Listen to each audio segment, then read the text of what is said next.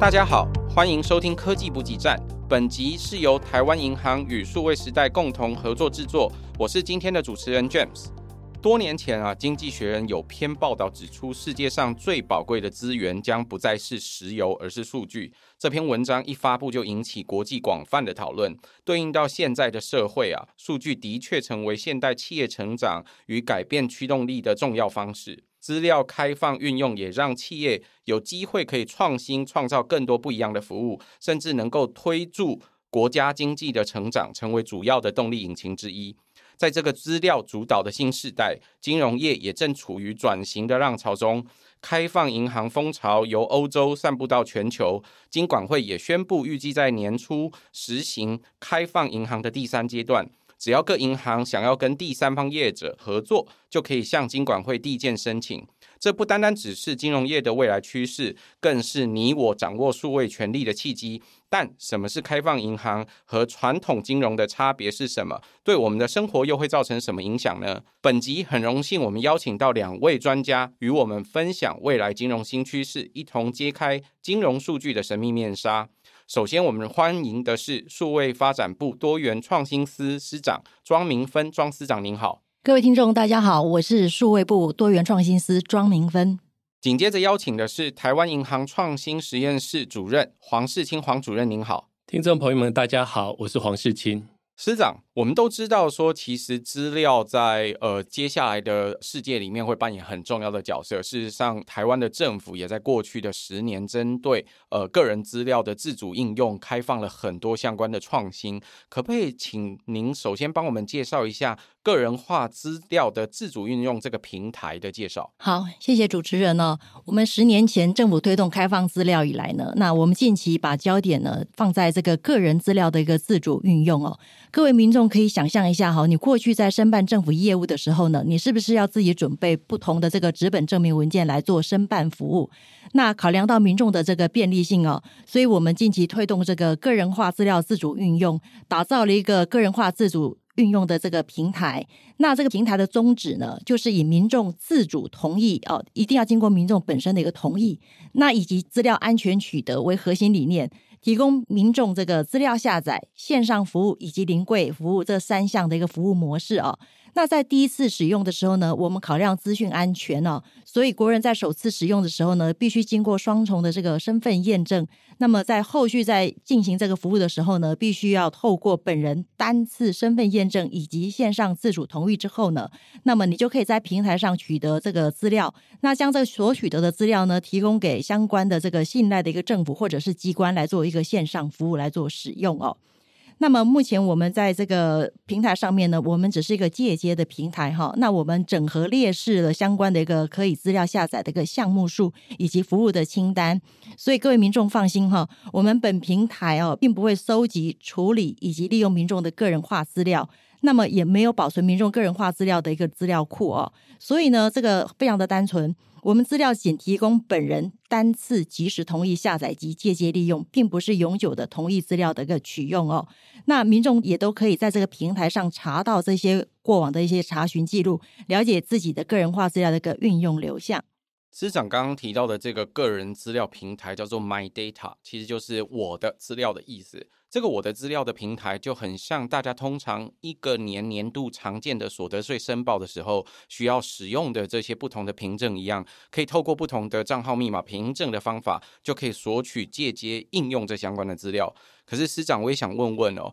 呃，其实就跟很多政府服务一样，我们借接了很多不一样的凭证，有自然人凭证、工商凭证，甚至有晶片的金融卡、硬体的金融凭证、行动的这种自然人凭证、健保卡加上密码，或者是软体金融凭证等等，有好多不同的这种验证方式。为什么要有这么多元的验证方式呢？是的，因为我们在平台上开启这么多元应用的方式呢，其实是因为呃，在这个平台上，就像我刚刚所说的，这个平台有提供个人资料下载的一个服务。那么目前平台上总共有一百三十三项的个人资料可以供民众来做下载使用哦。那考虑到个人资料化的这个机敏程度哦，我们就交由这个资料提供机关依照这个资料的这个机敏程度。同时兼顾民众应用的普及性以及行动应用的便利性哈，所以我们开放不同的这个多元验证的方式哈，来让民众来做使用。那这个也是考量到资料的安全哦，所以这些验证标准呢，我们都是参考 ISO 以及 NIST 的国际标准。好，然后这个部分呢，我们也让这个资料提供机关可以自己来做决定。司长刚刚分享的说，有不同的这些呃资料的认证的方式，让你登录的时候可以确保安全。事实上，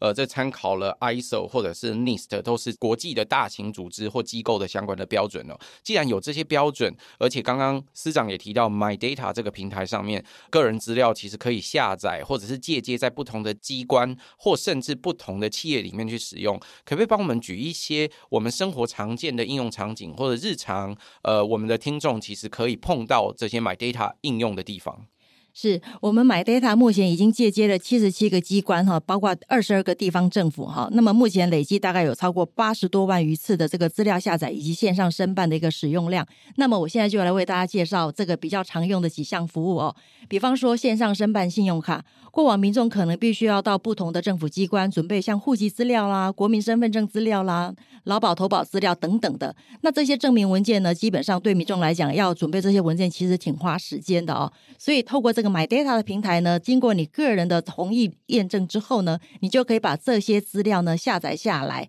然后呢，透过呃安全的传输呢，把这些资料呢传给这个你要申办信用卡的那家信用卡公司，那么你就可以完成这样子一个线上申办的服务了，节省相当大的一个时间跟成本。其实的确哦，像刚刚师长提到的，呃，过去我们申办非常多相关的数据或资料的时候，其实准备这些资料需要花很多的时间。我不知道大家平常日常生活中都是怎么存取这些资料的，在家里可能多半有一个资料夹，或者是有一个抽屉专门收集这相关的资料。那每一个朋友因为家里的安全性的问题，可能还有不同的考量，甚至我知道有些人会把这些资料纸本的资料哦整理好之后，然后再拿到某个银行的保管箱去存。譬如说刚刚师长。长提到的，如果要申请信用卡，可能要有若干相关的资料。这时候我们可能就要从申请原本的这些藤本开始，一路再走到银行去再做申请。那很多朋友就会开玩笑说：“难道他们不能直接把这些传输连接起来？我只要授权他们可以去查询一次，我的资料就可以做好了吗？”事实上，政府已经做到了这相关的服务。所以，我想刚刚司长解释的 My Data 的应用的部分，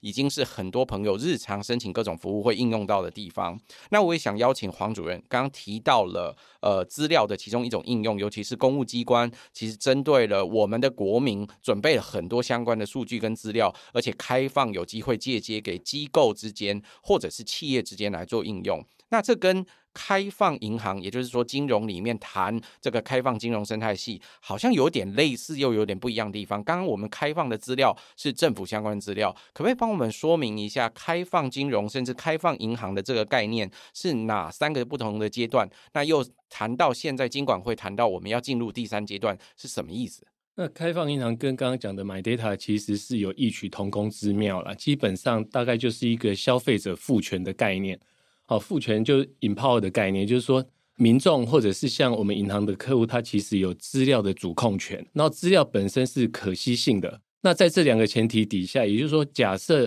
刚刚讲的 My Data 是政府机关，只要民众他同意，就可以把政府机关的资料开放出去给所谓的服务提供者。好，我们称它为第三方服务提提供者，叫 TSP。那开放银行也是同样的，只是是由银行来把资料提供。那一般的。民众或者是客户，他在银行里边有哪些资料呢？比如说，他有信用卡的资料，他有存款的资料。那这些资料基本上，比如说存款的资料，它就会有余额资料、交易资料，甚至于客户的基本资料。那在个人资料保护跟治安的前提底下，如果我们又要达到客户的资料可以主控，然后资料又可以可惜。所以，我们的主管机关大概在五年前就开始进行所谓的 Open Banking 开放银行这样子的一个一个政策方向。那银行为什么要把资料开放出去？最主要就是说，其实以英国来看，其实英国是第一个做开放银行的国家哈，因为他们大概只有九大银行而已，所以他们的呃银行的竞争基本上只能称是寡占。所以普遍他们认为银行的服务在英国其实不是那么好。所以英国政府就想说，可不可以把客户的资料透过 Open Banking 的方式开放出去，给所谓的第三方服务提供者 TSP 业者？那在银行通常都会讲说，比如说是金融科技业者，让他们可以去使用这个客户的资料，甚至进而在这些金融科技业者或者是电子商务业者 TSP 业者。在他们自己的网站或者是 APP 上，就可以进去做银行的一些交易，比如说提款或者是申请贷款，而不需要自己再跑回银行的 APP 或者是网络银行上去做这些事情。那这样子，因为透过 TSP 这样子的服务，会让竞争更加的活跃，那提供的服务就会更有效率。那这样一般民众他使用体验就可以改善，就可以排除掉原来说，哎，银行效率不彰的这样子的一个问题，哈。所以，呃，开放银行基本上就是一个开放银行，把银行的客户的一些资料，不管是客户基本资料、余额资料、交易资料，开放出去给一个第三方服务使用者去使用。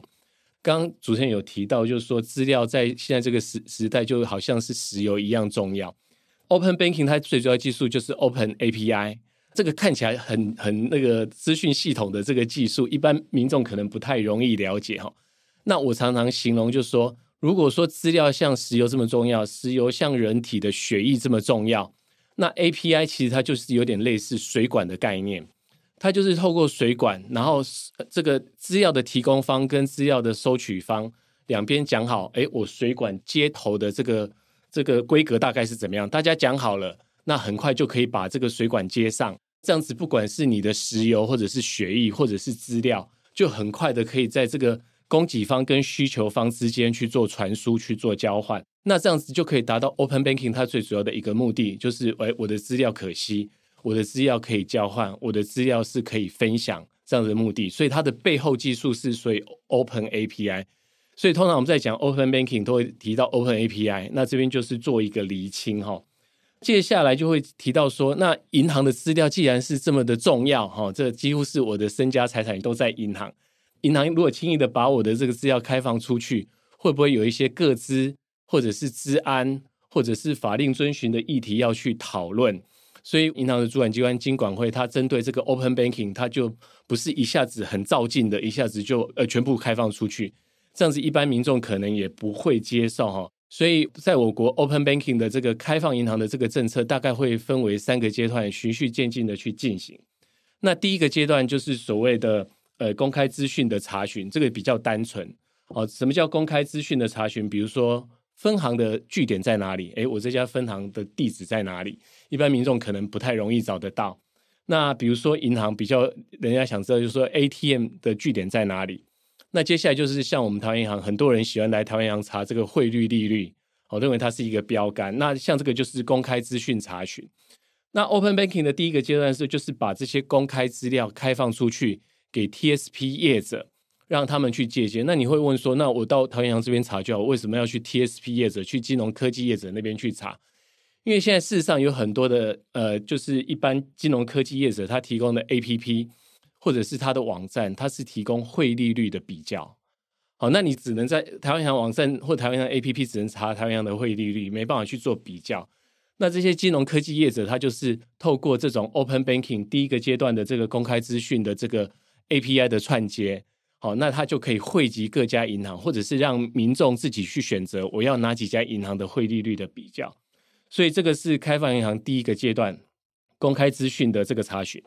那我们目前台湾已经进入到第二个阶段了。第一个阶段就是消费者资讯查询。那消费者资讯查询就会包括了客户的基本资料，还有刚刚提到的余额资料。或者是交易明细资料，这个就会牵扯到个人各资保护的问题，还有资讯安全。那再就是法令遵循，所以这个我们的主主管机关它也有一些相关的规定，就说哪些是可以开放出去的。银行要在怎么样子的呃资讯安全的要求底下，那银行必须去遵循怎么样子的法令，才可以把这些资讯开放出去。那另外还有一个要考量的，那你银行开放出去了。刚刚讲到 TSP 业者，他就是接受资料的这个服务的提供者，也应该要有相当的规范嘛啊，你不能随便的这个阿猫阿狗就可以来接受我银行的资料，然后让客户去查询。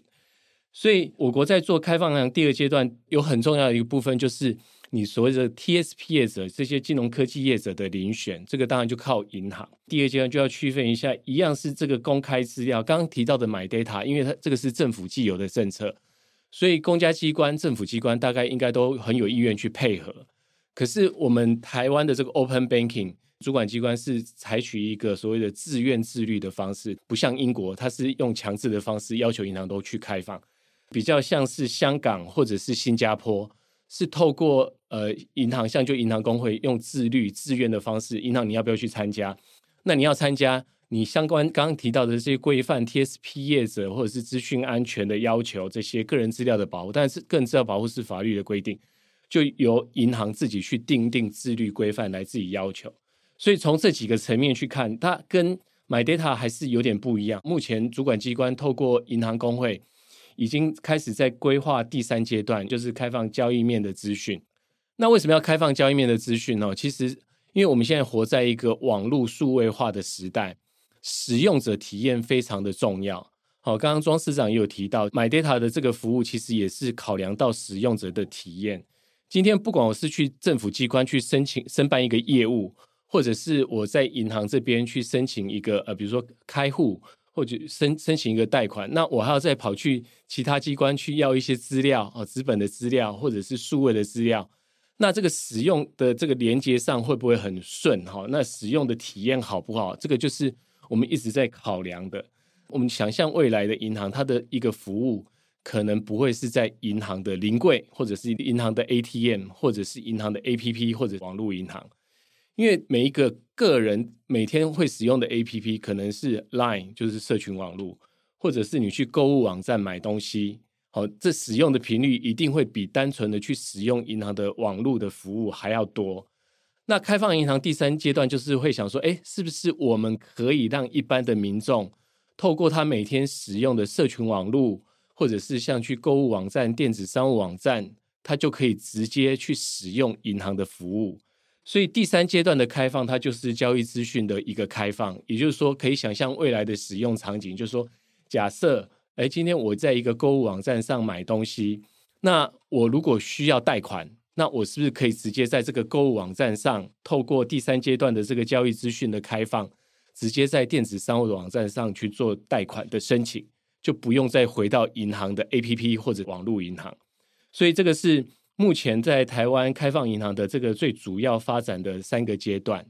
黄主任刚刚提到的开放银行的三阶段，讲到第一阶段是公开资料查询，这是现在我想很多朋友在线上已经在各式各样使用的地方。呃，譬如说刚刚提到的比较汇率，或者是要查询，例如 ATM 等等不同的这些装置的位置。那我想很多朋友真的得到银行实体到银行去办事的时候，也有很多资料要查，譬如说营业时间啊，还有营业的地点啊，还有提供哪些服务等等。我想这是最常见的其中一种公开资料查询，也是现现在应用资料的其中一种方法。第二块可能提到的是您自己，也就是身为消费者的我们的这些相关的资料查询。通常我想很多朋友都告诉我说，其实过去如果我想要看我的往来资料，我都得看我的这个存折。可是现在很多人是打开 APP 看是不是有准时扣款啊，是不是有准时，譬如说薪资或者是某一笔汇款有没有进来啊等等。所以这些往来的资料是资料查询的部分。第三阶段是交易面相关的资讯的部分，这部分预计在二零二四年。我们的主管机关将会正式第三阶段开放交易面的部分，就提到了像刚刚提到各种不同的场景，例如在电商网站里面，是不是可以直接针对某一笔办分期或贷款？那大家可能会问到这相关的问题，譬如说，过去其实就好像有分期、有贷款这些不同的服务，可是事实上这都是事后再经过 approval 之后核准你相关的服务，所以那个账单会出现在你的信用卡账单里面。可是未来这有可能在场景的服务底下，就直接经过 Approval 之后，在界面上可以看到，这是黄主任刚刚提到这种不同开放银行可以应用的地方。我也想问问黄主任，从刚刚您的分享里面提到，过去开放银行的这个概念其实是从英国来，英国过去可能主要只有九家银行，所以他们可能会有银行不足、服务不完整、不便利的问题。可是我们也听过一个讨论，谈到台湾其实有非常多的银行，台湾有三四十家不一样的银行，甚至我们会听到有一句话叫做 “over banking”，每一个人可能都有超过一个以上的银行账户。在这样的情况之下，在台湾推出开放银行这件事情，不等于就是我们自己的资料、我们自己的服务推出。去到其他的服务的呃环节里面，我把我的商机给分享出去，这样到底对我们银银行有什么好处呢？那谢谢主持人哦，就是说开放银行，但我觉得 open banking 之外，应该银行业者也要一个 open mind，就要有一个开放的心态哈。那当当然没错哈，在我们台湾要开始做开放银行的时候，其实银行业界普遍有一个声音，就是说，那银行为什么要把我好不容易收集到的资料开放出去？然后给一个我未来可能的竞争者哈，那但是我我刚刚提到，就是说你要一个开放的心态去看这件事情。那事实上，我举一个例子哈，比如说像刚刚第二阶段消费者资讯查询，我我如果在台湾银行自己的 APP 上面，老实讲，我是可以很方便的查到我自己在台湾银行所有的存放款、基金、理财这些所有的资讯。可是现在照讲，一般的客户他不会只跟一家银行往来。好，他可能为了自己理财的一些需求，他跟不同银行的往来。那变成说他有一个困扰，他就是要有不同的 APP，不同的网络银行。那不同 APP，不同的网银行，他要去记住不同的账号跟密码。对客户来讲，使用的体验就不会那么好。那开放银行一个很重要的精神，可不可以透过一个 APP，让客户透过一组账号密码，然后经过客户的同意授权之后，我在这个 APP 里边。就可以看到我在不同银行的这个银行账户跟往来明细、信用卡或者是理财的资料，这个对客户他的记账或者是他自己的财富的一个管理，其实都有相当的一个便利性。所以这个就是，如果你银行如果只针对自己的资料开放出去，那只看短期的，但这当然就会觉得说利益有损。那未来的世界，或者是其实现在已经是在进行当中，其实分众的客制化服务是目前的一个趋势。我们可以看哈，其实每个人的手机里边的 APP 都不一样，手机里边的 APP 完全针对你自己去客制化。那甚至于有很多的 APP，它里边的功能，同样一一家公司的 APP，甚至一个同一家银行的 APP，每一个客户使用的 APP 的这种画面，基本上也可能不一样，因为也是客制化。所以这种分众客制化一定是一个趋势。那你银行如果把资料开放出去，这资料以目前的观点来看，其实它是属于客户的，客户有他自己使用资料的权利，那他可以把他自己的资料吸出去使用，然后让他自己透过一个可能是 TSP 业者的这样的一服务，让他自己在做他财富管理的时候更加的方便，然后更加的 user friendly。那银行如果把这个资料开放出去之后，银行其实是可以更专注于在它的本业上面哦。那因为银行的本业其实更重要的是，也许我们可能没有办法了解到客户他在分众需求的时候他是什么，但是我们银行的专业就是说，我们银行应该在金融服务上面提供一个怎么样更完整、更精进的方式，来让客户愿意在我们银行留在这边继续使用我们的服务。所以我觉得开放银行、开放竞争，也要开放的心态去面对这件事情，面对未来的一个分众客制化的服务。黄主任刚刚在描述的这个未来，其实离大家并没有那么远。我想很多。朋友可能会为了不同的目的有不一样的往来银行，也会为了不一样的场景要使用各种不同的金融服务。这时候，事实上你就可能会横跨在好几个不同的金融服务之间，你会面对到不同的通路或者是不同的服务，你会希望这些服务可以交叉应用，甚至可以自动化或者是智慧化。我们也很期待接下来有各种不同的应用可以发生在不一样的客制化的场景里面。在客制化的场景，虽然说应用都是很美好的。但是另外一个，我想很多朋友在现代的数位时代都会很关心的话题，就是这些不同的个人资料的隐私权跟相关的资讯安全问题。我也想邀请一下庄司长，从不同的不管是政府自己在运用这个 My Data 的这个平台的面向，或者是像例如刚刚黄主任分享到的这个银行端开放银行等等，要应用各种不同个人化资料的这些面向，我们要如何能够协助保护使用者的个人隐私或资讯安全呢？好，我们 MyData 的服务呢，强调的是资料安全取得哦，所以政府机关之间的一个资料传输，那民众透过 MyData 申请资料，或者是跟各部会做这些借接的服务呢，我们都是依照这个个人资料保护法以及资安法的相关规定来做办理哦。那么，呃，大家注意一下哈，我们 MyData 平台哈，在这个过程当中呢，以订定个人化资料自主运用平台借接作业要点，我们呢也会定期针对跟我们借鉴的这些机关呢，执行这个治安的一个查核哈。那当然，我们自己也会从我们自己做起哈。我们买 data 平台呢，依据资通安全管理法。那各项资安的防护措施，我们也主动的来申请通过第三方稽核，像是通过这个 ISO 资安与隐私标准的一个验证，那我们也会持续的让这个验证还是保持它的有效性哈。所以在这平台上面，所有这些规范以及资安、隐私等等的保护，我们都是符合这个各自的一个标准以及国际资讯安全标准的。庄司长刚刚分享到，他根据了这相关的作业要点，其实定期会做相关的治安的查核。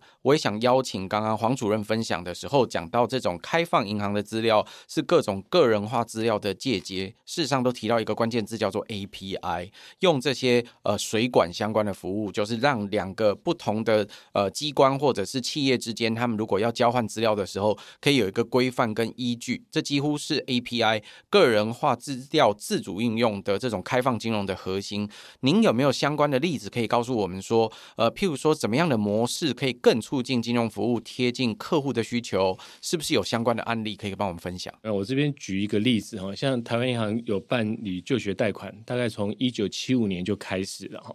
那老实讲，我们服务的学生大概累积到目前为止，大概有超过两千万人次。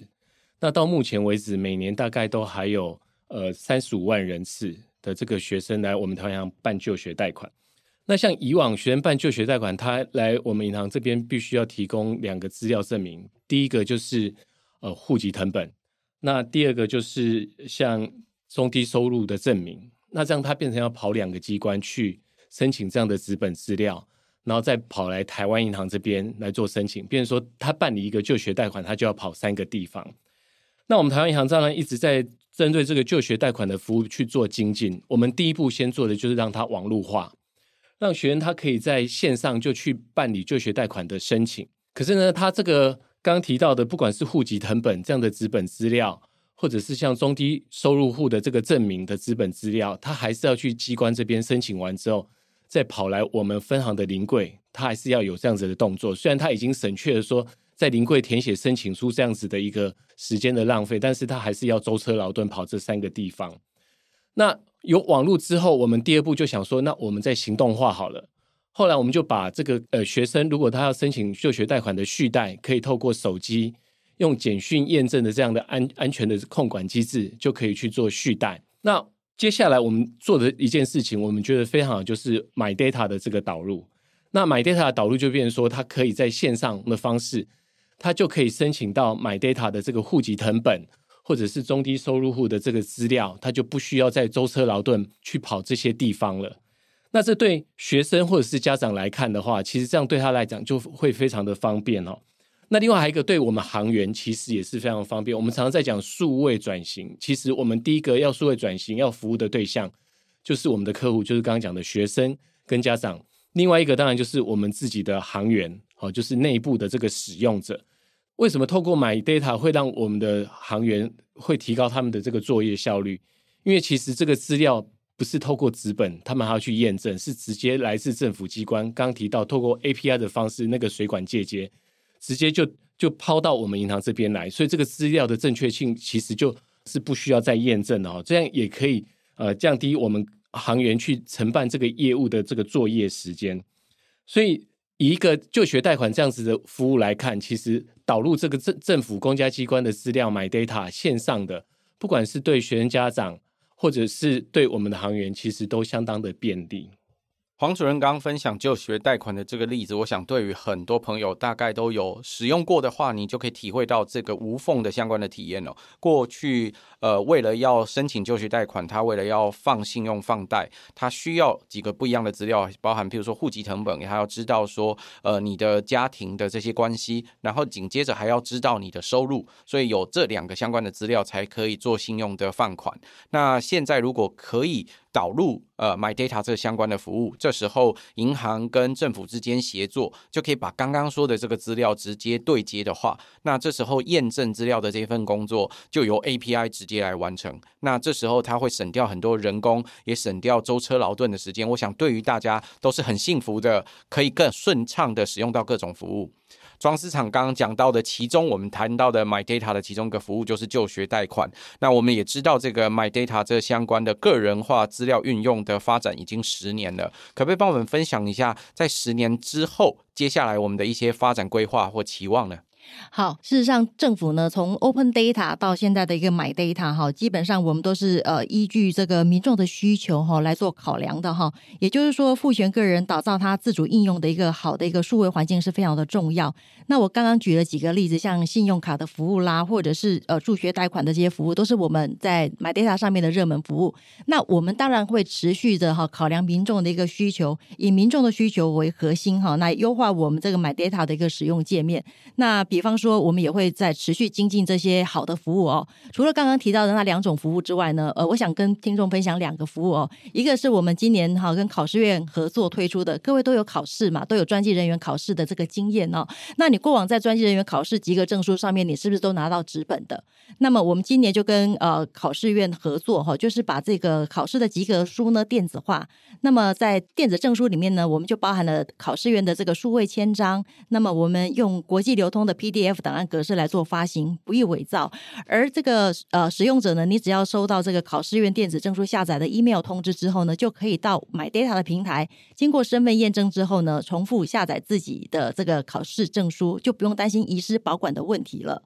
好，那另外一个服务就是我们今年也跟这个内政部警政署啊借接了良民证。那这个良民证的服务呢，过往民众可能要临柜哦去办理，然后呃同时要临柜付款完之后呢，再临柜取件。那这个警政署跟我们合作之后呢，那民众只要透过 MyData 平台，经过身份验证之后呢，那你在网络上取得这个信用卡的一个缴款之后呢，各县市的这个政府警察局审核之后呢，制作完这个文件呢，就可以以邮寄的方式来送达，民众就不需要临柜去填写申请表，也不需要临柜再去取取得这个良民证的这个资料哦。那目前这项服务大概已经有六万人次来做使用了哈。那我们鼓励民众哦，这个便捷的生活就从买 data 开始。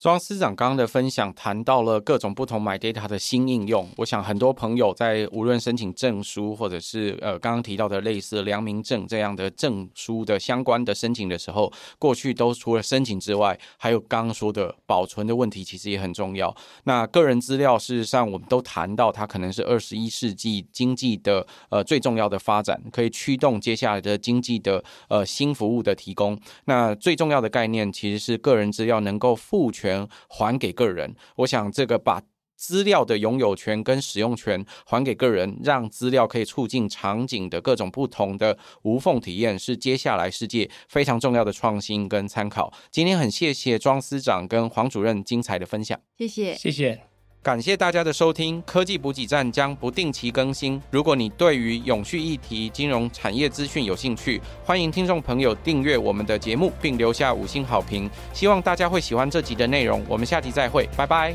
拜拜。拜拜。